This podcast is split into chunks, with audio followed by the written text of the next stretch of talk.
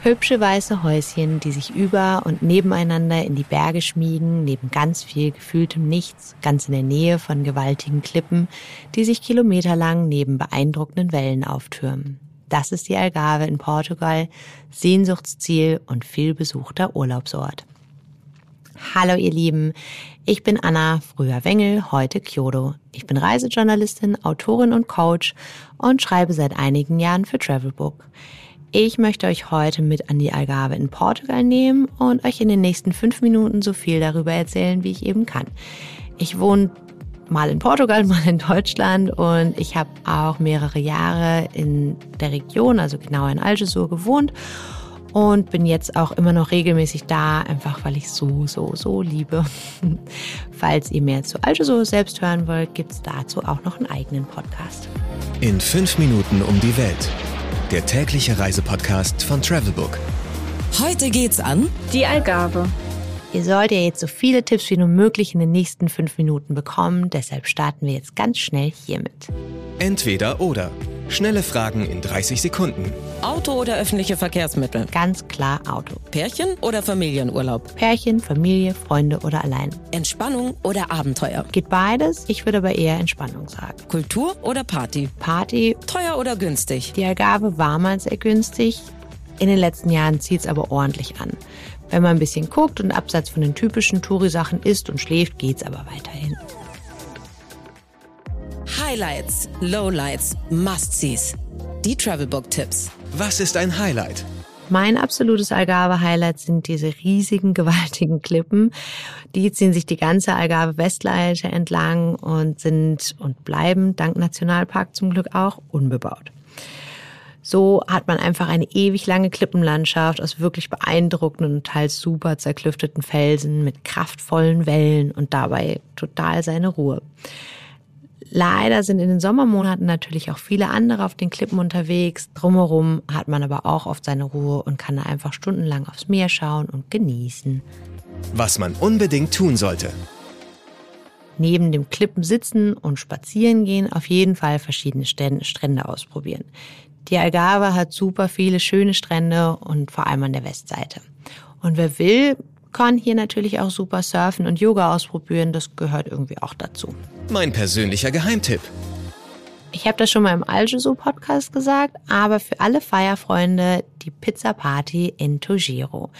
Die findet ihr unter Friday Happiness im Internet. Die Pizza Party ist wie ein kleines Mini-Hippie-Festival im Monchique-Gebirge und findet jeden Freitag statt. Früher war die recht klein und ganz einfach. Inzwischen gibt's diverse Tanzflächen und unterschiedliche Ebenen. Da ist man schon allein ein bisschen beschäftigt, all die kleinen Ecken zu erkunden und die Dinge, die da angeboten werden, auszuprobieren. Falls ihr hinfahrt, richtet euch am besten darauf, einem Auto zu schlafen. Das machen auch ganz viele andere. Die Rückfahrt ist je nachdem, wo ihr herkommt, vermutlich eher weit und außerdem recht kurvig und naja, don't drink and drive. Welcher ist der beste Spot, um den Sonnenaufgang zu beobachten?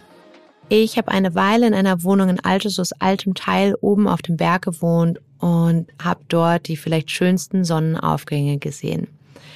Die Sonne geht über dem Monchique-Gebirge auf und das ist einfach nur traumhaft schön. Deswegen würde ich eine Unterkunft in Altesus altem Teil mit Aussicht auf die Berge empfehlen.